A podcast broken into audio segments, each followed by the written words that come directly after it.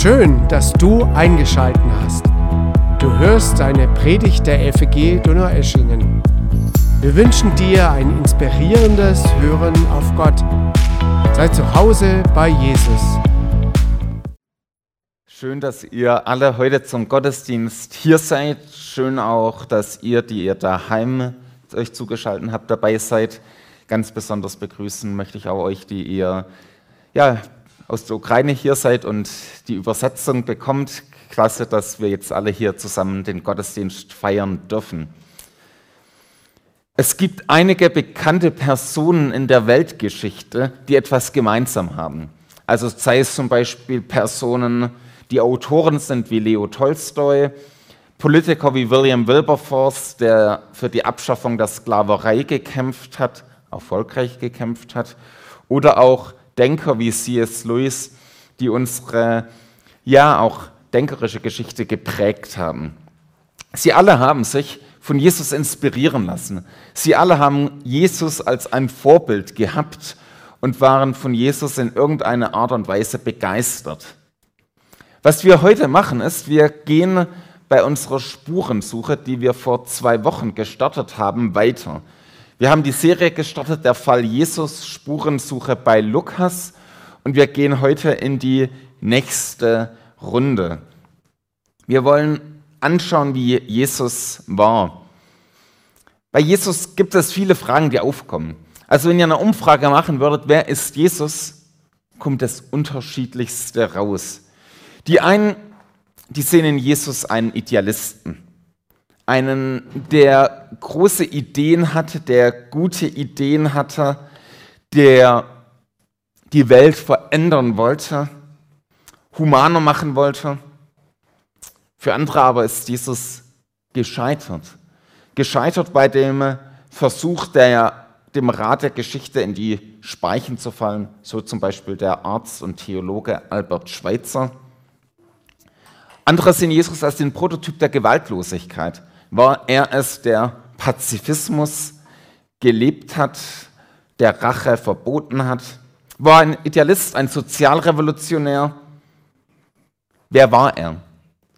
Mit dieser Serie wollen wir die Antwort auf diese Frage, wer ist Jesus, ein Stück näher kommen.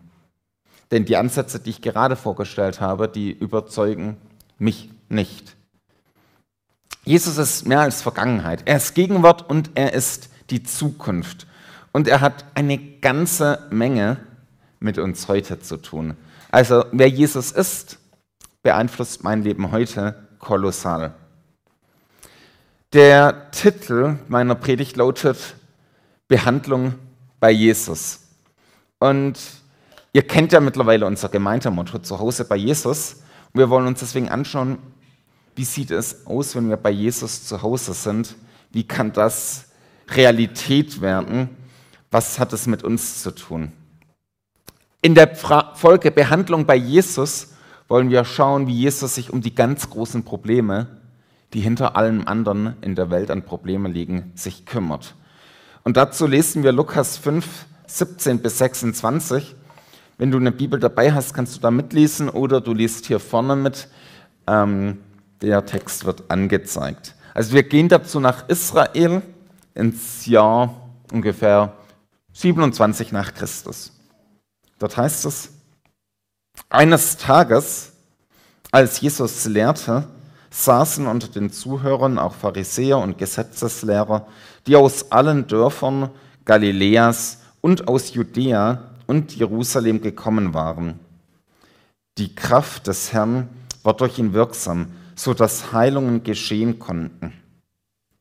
Da brachten einige Männer einen Gelähmten auf einer Tragebare. Sie versuchten ihn ins Haus hineinzutragen, um ihn vor Jesus niederzulegen. Doch es herrschte solch ein Gedränge, dass sie keinen Weg fanden, den Kranken zu ihm zu bringen. Da stiegen sie auf das Dach des Hauses, deckten einige Ziegel ab und ließen den Gelähmten samt seiner Bahre mitten in den Raum hinunter genau vor Jesus. Als Jesus ihren Glauben sah, sagte er zu dem Mann, mein Freund, deine Sünden sind dir vergeben. Das erregt den Widerspruch der Schriftgelehrten und Pharisäer. Wer ist dieser Mensch, der solche Gotteslästerungen ausspricht? fragten sie. Niemand kann Sünden vergeben, außer Gott. Jesus wusste, was sie dachten. Warum gibt ihr solchen Gedanken Raum in eurem Herzen? fragte er sie. Was ist leichter zu sagen? Deine Sünden sind dir vergeben oder steh auf und geh umher. Doch ihr sollt wissen, dass der Menschensohn die Vollmacht hat, hier auf der Erde Sünden zu vergeben. Und er wandte sich zu dem Gelähmten und sagte, ich befehle dir, steh auf, nimm deine Tragebare und geh nach Hause. Sofort stand der Mann auf, nahm vor ihren Augen die Bahre, auf der er gelegen hatte, und ging Gott lobend und preisend nach Hause.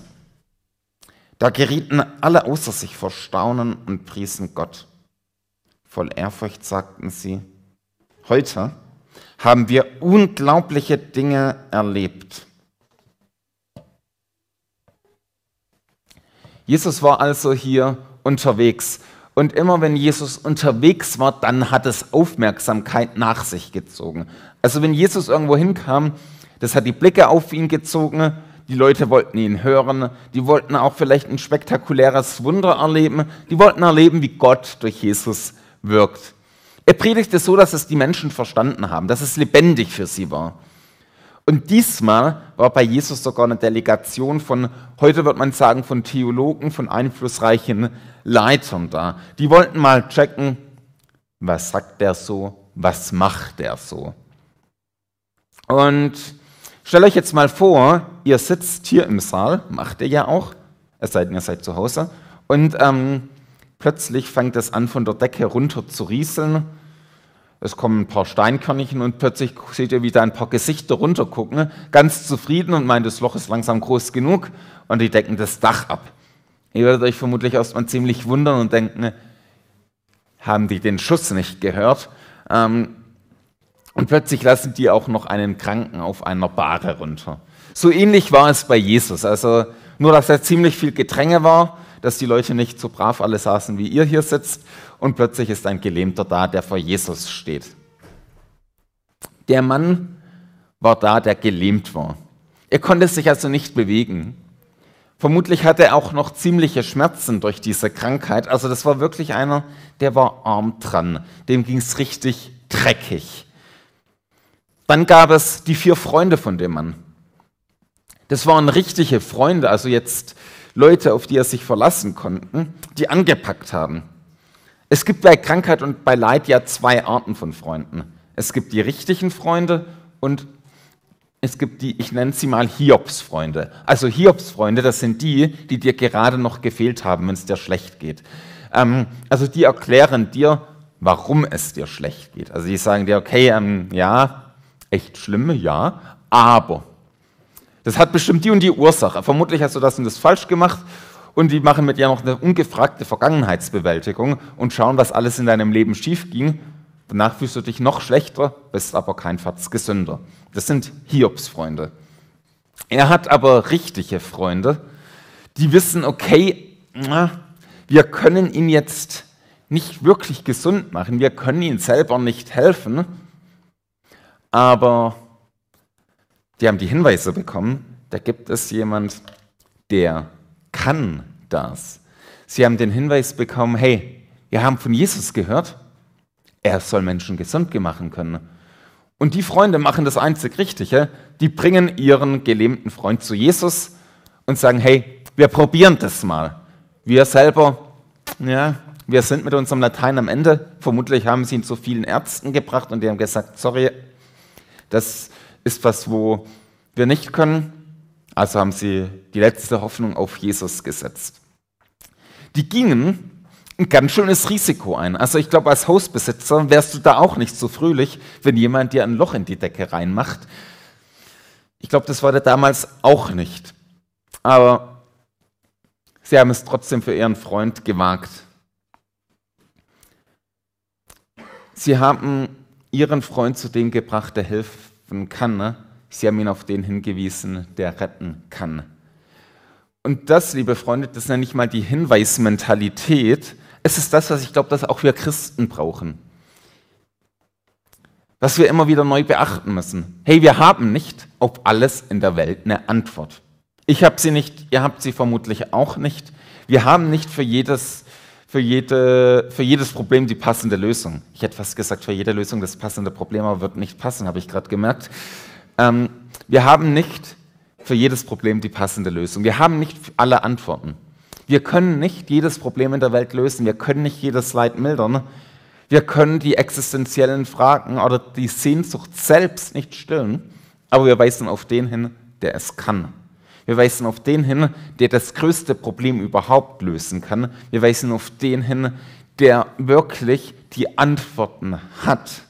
Wir zeigen auf den, der die Welt in ihren Grundwerten und Grundlagen zusammenhält. Wir müssen nicht die ganzen Antworten haben. Musst du auch nicht haben. Du musst nicht auf jede Frage eine Antwort haben, aber du kannst deinen Mitmenschen auf Jesus hinweisen, so wie diese Freunde es getan haben. Und damit kommen wir zu einem Skandal. Also Skandale, die bringen ja immer Aufmerksamkeit, wenn ihr jetzt irgendwelche großen Zeitungen lest. Wir wollen uns einen anderen Skandal anschauen. Stell dir vor, du bist ein Kopfschmerzpatient. Soll es ja manchmal geben, dass es Menschen mit Kopfschmerzen gibt. Ich habe sie regelmäßig. Du gehst zum Arzt und möchtest Hilfe haben. Aber anstatt dass auf deine Kopfschmerzen eingeht, stellt er dir ganz komische Fragen. Er stellt dir Fragen über deine Verdauung, ähm, über deine Essgewohnheiten, wie so dein Rücken sich anfühlt und gibt dir gute Ratschläge. Sagt zum Beispiel, ess das oder ess das nicht. Ähm, gibt dir noch eine Wärmecreme für den Rücken, verschreibt dir noch eine Massage. Alles ganz nett, aber du fühlst dich doch irgendwie etwas verschaukelt danach. Du denkst, hey, ist nett, aber ich habe Kopfschmerzen und ich möchte das Problem gelöst bekommen. Vielleicht hat sich der Gelähmte erstmal ähnlich gefühlt. Der kommt zu Jesus und will geheilt werden von seiner Lähmung. Und was macht Jesus? Er guckt ihn an und sagt, mein Freund, deine Sünden sind dir vergeben. Ja, ich weiß nicht, was in dem Kopf von dem Gelähmten vorging. Vielleicht hat er gedacht, schön, ähm, ich will aber wieder laufen können. Ähm, aber die Aussage der Vergebung hat noch einen ganz anderen Skandal ausgelöst. Stell dir vor, wir beide stehen nachher beim Stehtisch. Es gibt nachher guten Kaffee und wir trinken nachher gemeinsam einen Kaffee. Und während wir beide am Stehtisch reden, kommt plötzlich ein anderer und haut dir einfach auf die Nase. Das wäre nicht nett. Jetzt sehe ich das und sage zu ihm, finde ich jetzt nicht so freundlich, dass du das machst, aber ich vergebe dir. Du wirst vermutlich erst denken, okay, jetzt dreht unser Pastor völlig durch. Vermutlich hatte er heute Nacht zu wenig Schlaf. Und sagst dann, Johannes, halt, stopp. Jetzt erkläre ich dir mal, was Sache ist. Er hat mir auf die Nase gehauen, nicht dir. Wenn hier ihm jemand vergeben kann, dann bin ich es, nicht du. Ich bin der Geschädigte. Mir wurde was angetan. Du bist höchstens Zeuge. Also was redest du hier von Vergebung? Jesus sagt zu dem Gelähmten, dir sind deine Sünden vergeben. Wie kann Jesus sowas nur sagen? Klar ist, Sünden kann doch nur Gott vergeben. Sünde richtet sich nämlich ja immer gegen Gott. Also auch wenn ich mich an dir versündige, dann versündige ich mich auch an dir, aber ich versündige mich immer auch an Gott. Und das wussten die Menschen. Und deswegen gab es diese Empörung bei der frommen Elite. Wie kann der sowas nur sagen? Der setzt sich an Gottes Stelle. Schuld vergeben ist Gottes, Angewo äh, Gottes Sache. Jesus sagt damit zu dem Gelähmten auch, mein Freund, du hast dich gegen mich versündigt. Jesus nimmt den Anspruch, hat den Anspruch, dass er an Gottes Stelle steht. Er sagt damit, ich bin Gott und ich vergebe dir. Durch das Lukas-Evangelium zieht sich ja die Frage, wer ist dieser Mann? Wer ist Jesus? Und die Antwort hier lautet, Jesus ist derjenige, der die Schuld vergeben kann, der das kann, was nur Gott kann. Jesus ist also Gott.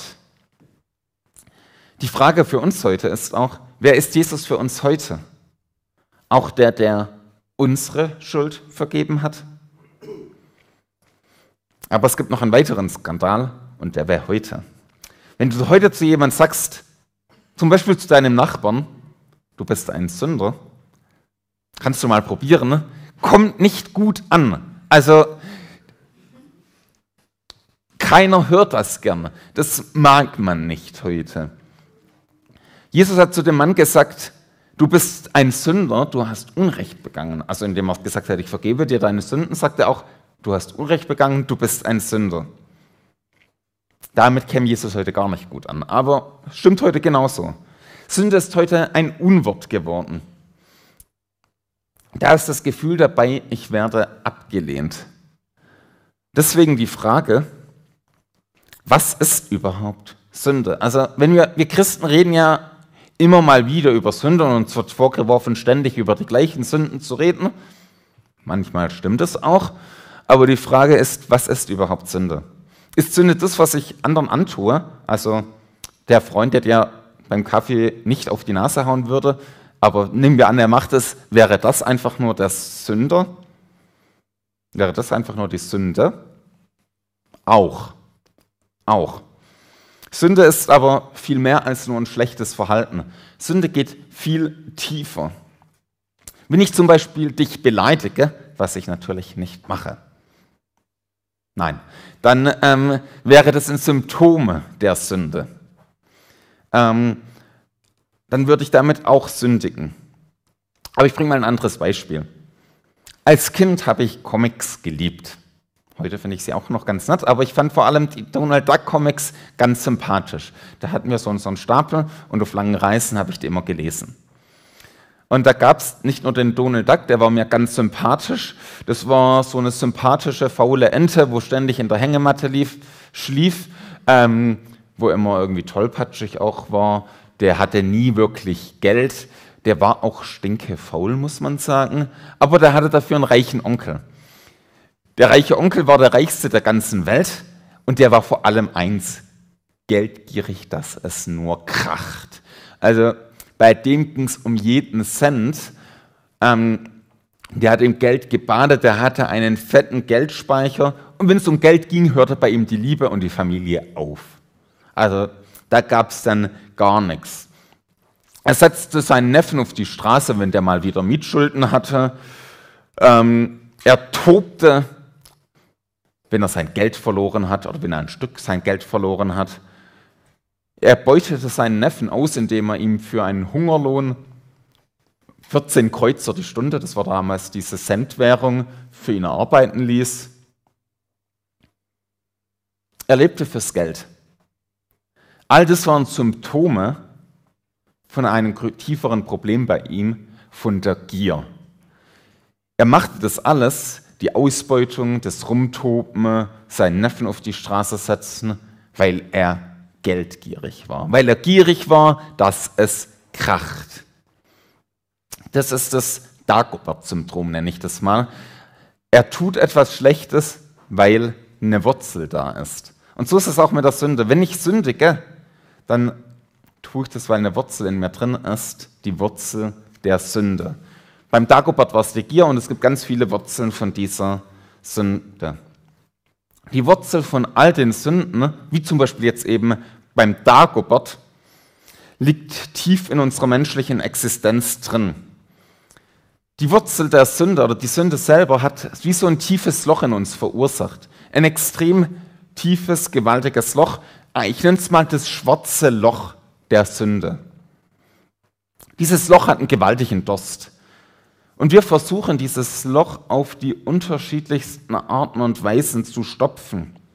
Aber das funktioniert ungefähr so, wie wenn ein Schiffbrüchiger auf dem Ozean extremen Durst hat, am Verdursten ist und Salzwasser trinkt. Das heißt, sein Durst wird immer schlimmer, je mehr er davon trinkt. Je mehr er versucht, seinen Durst zu stillen, umso schlimmer wird sein Durst. So ist auch der Kreislauf von dem schwarzen Loch der Sünde. Je mehr wir sündigen und das schwarze Loch in uns das anzieht, umso größer und stärker wird dieses schwarze Loch. Je mehr der Onkel Dagobert seiner Gier nachgab und zum Beispiel seinen Neffen ausbeutete, desto größer wurde das schwarze Loch seiner Gier in ihm. Desto schlimmer wurde es. Und die Wurzel von der Sünde lautet, ich baue meine Identität auf etwas anderes als Gott. Also ich bekomme meinen Wert von etwas anderes außer Gott. Ich ziehe meine ganze Existenz von etwas anderem heraus. Etwas anderes als Jesus bestimmt mein Leben, mein Sein und mein Tun. Und Sünde verdirbt nicht nur meine menschliche Identität, Sünde zerbricht die menschliche Identität komplett. Übrigens, wenn ich von Sünde rede, erinnert es auch an die Würde, die wir als Menschen haben. Wir sind als Menschen als Ebenbild Gottes geschaffen. Wir sind nicht dazu geschaffen, zu sündigen. Wir sind nicht dazu geschaffen, Schlechtes zu tun, sondern wir sind dazu geschaffen, Gott wiederzuspiegeln, Gottes Heiligkeit zu reflektieren. Und das Reden über die Sünde erinnert uns, da ist was nicht in Ordnung. Der Sinn ist verfehlt. Der Sinn des Lebens wird nicht gesehen. Das Leben hat die falsche Zielrichtung. Das ist der Grund für die Sünde. Das ist der Ursprung der Sünde. Die Sünde hat ihren Ursprung, dass ich als Mensch nicht will, dass Gott Gott ist. Ich will nicht Gott an oberster Stelle akzeptieren. Sünde bedeutet, ich first, Gott second, wie es mal ein Politiker so ähnlich gesagt hat. Ähm, der Mensch der Sünde, in der Sünde weigert sich anzuerkennen, dass er Gott braucht, dass er die Beziehung zu Gott braucht, dass nur Gott dieses große schwarze Loch füllen und heilen kann. Nur Gott, Gott kann dieses schwarze Loch entfernen. Es gibt Sünden, die sind ganz unterschiedlich.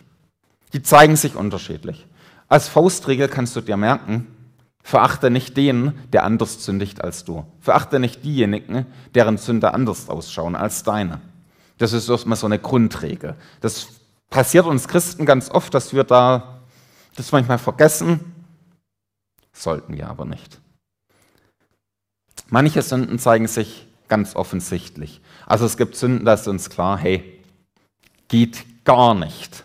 Also zum Beispiel bei einem Kriegsverbrecher, zum Beispiel einem Diktator, der Krieg führt, da wissen wir, der sündigt. Das ist schlecht und wir wünschen uns auch, dass Gott diese Person richtet. Wir wissen, es ist, es ist falsch, wenn jemand Menschen ermorden lässt. Wir wissen, es ist falsch, wenn jemand lügt und betrügt. Uns ist klar, wenn ein Mensch seinem Ehepartner untreu wird, ist es Mist, ist es falsch, ist es sündig. Das ist klar. Genauso, wenn jemand nur noch für seine Arbeit lebt, Frauen und kind, seine Frau und Kinder vernachlässigt, auch dann sagen wir, okay, falsch, Sünde. Dagegen sieht die Sünde der Frommen eher anders aus. Das kann auch so sein, dass ich sage, okay, ich spreche es natürlich dann nicht so aus, aber ich will mit meinem Einsatz für Gott mir Gottes Segen verdienen. So sieht manchmal die Sünden der Frommen aus. Also ich setze mich für Gott ein und erwarte, Gott, ich helfe ich helf dir in deinem Reich, deswegen musst du mich segnen.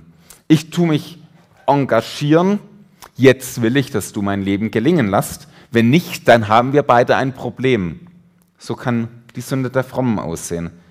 Gott, du musst mein Leben gelingen lassen, weil ich hier etwas für dich tue. Gott muss gar nichts. Wir vergessen dabei, wir Menschen sind aufgrund unserer Sünde viel schuldiger vor Gott, als wir es uns in unserem schlimmsten Albtraum vorstellen können. Wie schlimm die Sünde, die uns versklavt ist, merken wir erst dann, wenn wir selbst versuchen, aus dem Bösen rauszukommen, wenn wir selbst versuchen, das Böse zu lassen, loszukommen, quasi den Entzug selbst antreten wollen, dann merken wir das oft. Jetzt wollen wir uns die Frage stellen, warum geht Jesus bei dem Gelebten zuerst auf die Vergebung? Warum geht er nicht gleich auf die Heilung und sagt, okay, danach reden wir noch über deine Schuld? Warum kommt erst die Vergebung und dann die Heilung als Bestätigung der Vergebung. Der Titel der Predigt von mir lautet ja Behandlung bei Jesus. Und Jesus nimmt den Gelähmten hier ganz gründlich in seine Behandlung. Und wenn Jesus behandelt, dann geht es wirklich an die Ursachen. Er geht an die Wurzel vom Problem, an die Wurzel von dem Problem unserer Welt. Du hast noch bestimmt das Beispiel vom Anfang im Kopf mit den Kopfschmerzen und dem Arzt. Auf den ersten Blick wirkt es so, als ob er die völlig falschen Fragen gestellt hat. Also so von wegen Rücken und Kopfschmerzen und Co. Aber wenn du dann anfängst zu verstehen, hey, Verspannungen, ja, die können Kopfschmerzen auslösen. Also wenn ich irgendwie krumm bin, schlecht liege, Probleme im Rücken habe, ja, das kann eine Ursache von Kopfschmerzen sein. Oder ähm, entsprechend schlechte Ernährung na, könnte auch ein bisschen damit zusammenhängen. Dann merkst du, okay, der Arzt geht tatsächlich nicht nur an die Symptome ran, meine Kopfschmerzen, für die ich gerne eine Tablette hätte, sondern er geht an die Wurzel des Problems ran. Jesus geht auch an die Wurzel vom Problem ran und behandelt nicht einfach nur das Symptom. Das ist nicht unbedingt angenehm, das kann ziemlich wehtun. Also es kann sein, dass Jesus zum Beispiel bei einer entzündeten Stelle wie so eine Drainage legen muss, dass das, der ganze Eiter abfließt und es ausspült, ist nicht angenehm. Muss manchmal aber sein. Wir wollen oft so als Menschen so eine schnelle Schmerztablette haben. Jesus geht aber tiefer rein an das ursprüngliche Problem. Jesus bekämpft die Ursache. Die Heilung vom Gelähmten, ne? Hätte Jesus ihn einfach geheilt, dann wäre das so die Schmerztablette. Die gibt ihn Jesus übrigens nachher noch als Bonus dazu. Aber das tiefere Problem ist vom Gelähmten und auch von uns, wir brauchen die Vergebung von Jesus. Wenn Jesus dich von deiner aktuellen Krankheit gesund macht, dann ist das eine super Sache. Dann ist es ein Grund, Party zu machen. Und das darf man bei Jesus auch. Das wäre ein Grund zu feiern. Aber weißt du was? Du wirst irgendwann wieder krank. Und du wirst irgendwann sterben. Und was hilft es, wenn wir alles auf der Welt, in der Welt erreichen, wenn wir alles bekommen, wenn alles gut geht, aber am Ende die Seele von uns verloren geht, wenn wir nicht in Gottes neuer Welt ankommen. Jesus hat den Blickwinkel Ewigkeit. Deswegen setzt er Prioritäten. Deswegen verschreibt er bei dem Gelähmten nicht einfach nur die betäubende Tablette, sondern er geht direkt an die Wurzel heran. Er geht an die Heilung der Seele, an die Heilung der Beziehung zu Gott. Jesus vergibt die Schuld und stellt damit die Beziehung zu Gott wieder her. Er heilt zuerst das schwarze Loch der Sünde in uns, das alles ranziehen möchte. Das hat bei Jesus Priorität. Im Fall von dem Gelähmten entscheidet sich Jesus auch noch, seine Krankheit zu, heiligen, zu heilen, als Zeichen und Bestätigung der Sündenvergebung. Das ist quasi ein Bonusgeschenk von Jesus bei ihm. Gottes Vergebung bei Jesus ist größer als das, was wir uns in unseren mutigsten Träumen vorstellen können. Ich habe vorgesagt, unsere Schuld ist größer, als wir uns in unseren schlimmsten Albträumen vorstellen können. Aber Gottes Vergebung ist nochmal unendlich viel größer. Gottes Gnade ist viel gewaltiger als alles, was wir uns in unseren kühnsten Träumen auch nur zu auszumalen wagen, weil Gott durch und durch gnädig ist. Gottes Vergebung umfasst alles, was wir angestellt haben. Alles, was in der Vergangenheit war, was uns vielleicht noch bis in die Träume verfolgt. Gottes Vergebung umfasst alles in der Gegenwart und auch zukünftige Sünden. Im Fall vom Gelähmten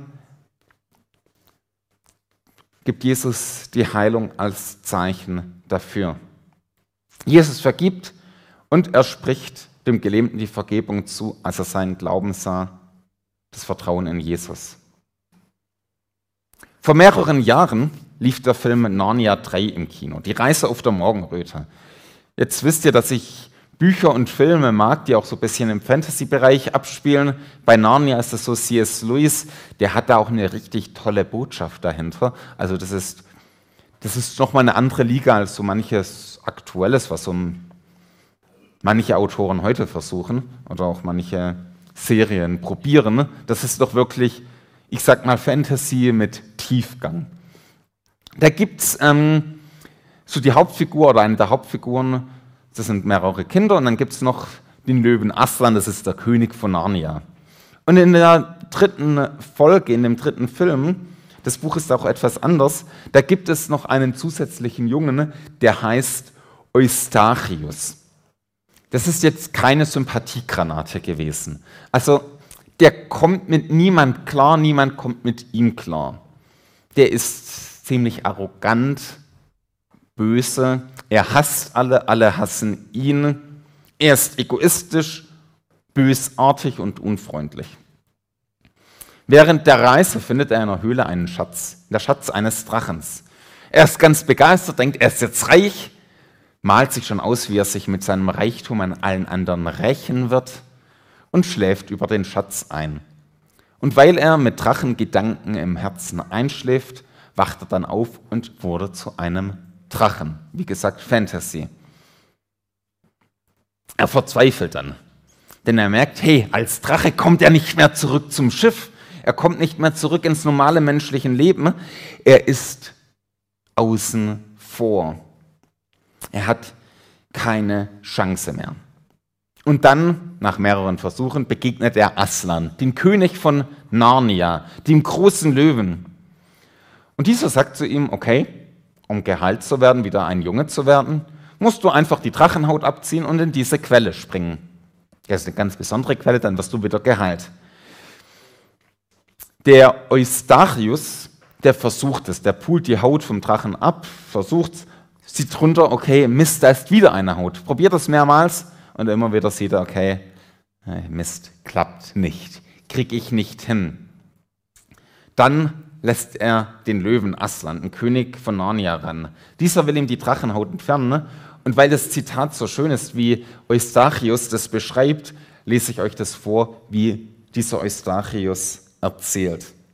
Er erzählt nachher seinen, Freund, seinen zukünftigen Freunden quasi, ich hatte ziemliche Angst vor seinen Tatzen. Das kann ich dir sagen. Aber ich war inzwischen völlig verzweifelt. Der erste Riss war so tief, dass ich dachte, er ging bis ans Herz. Und als er begann, mir die Haut abzuziehen, da schmerzte es schlimmer als alles, was ich jemals gespürt hatte. Also, er zog das schreckliche Zeug einfach ab. So wie ich dachte, ich hätte es dreimal vorher getan, bloß hat es da nicht so wehgetan. Und da lag es im Gras. Nur war diese Haut sehr viel dicker und dunkler und warziger als die vorherigen. Da packte er mich und warf mich ins Wasser. Es brannte wie die Hölle, aber nur für einen Augenblick. Und dann sah ich, ich hatte mich wieder in einen Jungen verwandelt. Sowas wie dieser junge Eustachius ähm, hat auch der Gelähmte erlebt. Er hat erlebt, wie Jesus wirklich in die Tiefe reinging an das Wurzel des Problems. Jesus hat nicht nur einfach eine Hautschicht weggemacht, die schlecht war, sondern er ging tief hinein bis ans Herz, bis an das Wurzel der Probleme. Bei Jesus wurde klar, hey, wir brauchen nicht einfach so ein bisschen Hilfe und den Rest machen wir schon selber. Wir brauchen nicht einfach nur eine Schmerztablette, sondern wir brauchen eine Kernsanierung bei Jesus. Also Jesus muss wirklich tief in unser Herz hineinkommen. Wir brauchen die komplette Ladung Hilfe und Rettung, nicht nur einfach ein bisschen. Jesus muss in seiner Behandlung bis in unser Herz vorstoßen. Gottes Vergebung bedeutet deswegen auch, dass unsere tiefste Identität geheilt wird, dass er uns von innen heraus verändert. So werden wir wieder in Beziehung zu Gott gesetzt und Jesus zieht dieses schwarze Loch weg. Das wird entfernt. Wir lernen Gott als den liebenden Vater kennen, dem wir wirklich vertrauen können, den wir wirklich lieben lernen. Und die Reaktion bei dem Gelähmten, die dann auch noch als Zeichen geheilt worden ist, wird in Lukas 5, 26 beschrieben. Da gerieten alle außer sich vor Staunen und priesen Gott voll Ehrfurcht, sagten sie, wir haben unglaubliche Dinge erlebt. Die richtige Reaktion auf das, was die Menschen hier erlebt haben, ist Lobpreis. Der Gelähmte ehrte Gott. Die Menschen, die das gesehen haben, machten Lobpreis für Gott, weil sie Gott auf frischer Tat ertappt haben. Und wir heute, wir ehren Gott für das im Lobpreis, was Gott für uns getan hat. Für seine Vergebung, die wir erleben durften, als wir zum Glauben an ihn kamen. Für die Geschenke, die Gott uns gegeben hat. Er ist es wert, angebetet zu werden, denn er hat uns wirklich reich beschenkt. Vielleicht wirst du langsam unruhig und denkst, hey Johannes, ja, schön. Wir haben aber heute Erntedank und du hast noch gar nichts über Erntedank gesagt. Wann kommt das endlich? Jetzt. Der Gelähmte wurde nachdem das Wichtigste geklärt hat, nämlich seine Beziehung zu Gott, geheilt und hat ein Bonusgeschenk der Heilung bekommen. Quasi eine Bonusgabe. Und wir bekommen in vielerlei Arten und Weisen von Gott heute Bonusgaben, Bonusgeschenke.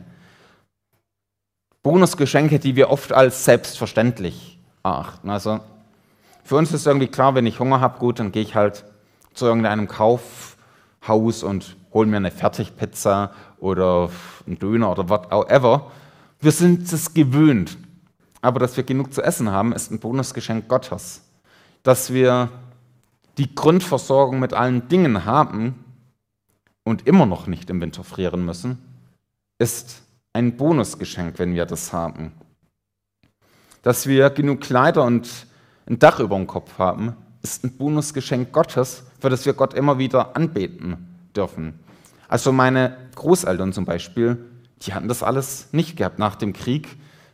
Die mussten fliehen. Da war das Haus kaputt da war die Grundversorgung nicht geregelt, da war alles nicht da. Wir haben heute hier in Deutschland fast immer, zumindest sehr viel. Dafür können wir Gott danken. Ich komme zum Ende und bevor ich zum Ende komme, noch eine Frage an dich zum Klären und zum Weiterdenken. Wie ist dein Beziehungsstatus zu Gott, Jesus gegenüber? Hat er deine Schuld vergeben und vertraust du ihm? Das ist die wichtigste Frage von allen. Es ist die Frage, die Priorität hat. In der Erzählung von Jesus haben wir insgesamt vier Stationen uns angeschaut. Wir haben uns erstmal die Station vom Hinweisen angeschaut. Die Freunde haben den Kranken den Hinweis gegeben, Jesus kann helfen. So darfst du es auch als Christ machen. Als Christ musst du nicht auf alles die Antwort haben. Du musst nicht jede Lösung parat haben, sondern wir zeigen als Christen auf den, wir weisen auf den hin, der die Antworten hat und der wirklich retten kann. Das zweite ist der Skandal. Der Skandal auch heute ist, Jesus geht nicht auf das oberflächliche Problem ein. Jesus geht nicht einfach nur, gibt uns nicht einfach nur eine Schmerztablette. Jesus geht tiefer er will uns komplett das eigentliche Problem lösen. Drittens, wir haben uns das große Problem angeschaut, das Problem der Sünde, das viel tiefer geht als das, was ich tue. Das, das betrifft, wer ich bin, das meine Identität betrifft und es eine komplette Heilung braucht. Eine Heilung, die nur Jesus tun kann und die uns komplett verändert und die, dass wir komplett Rettung brauchen. Und last but not least, Lasst uns Gott die Ehre geben für das, was er für uns getan hat. Für seine Vergebung, für die Kernsanierung, die er uns gegeben hat und für die ganzen Bonusgeschenke, die er uns immer wieder neu gibt. Dafür wollen wir ihm danken. Amen.